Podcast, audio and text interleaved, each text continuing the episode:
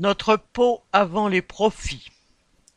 Selon l'ANSES, l'Agence nationale de sécurité sanitaire de l'alimentation, de l'environnement et du travail, il y a une augmentation de certains cancers, comme les cancers de la peau et les leucémies chez le personnel navigant.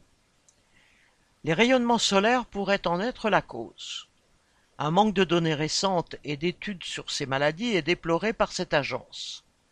Mais ce ne sont pas les patrons des compagnies aériennes qui vont les réclamer.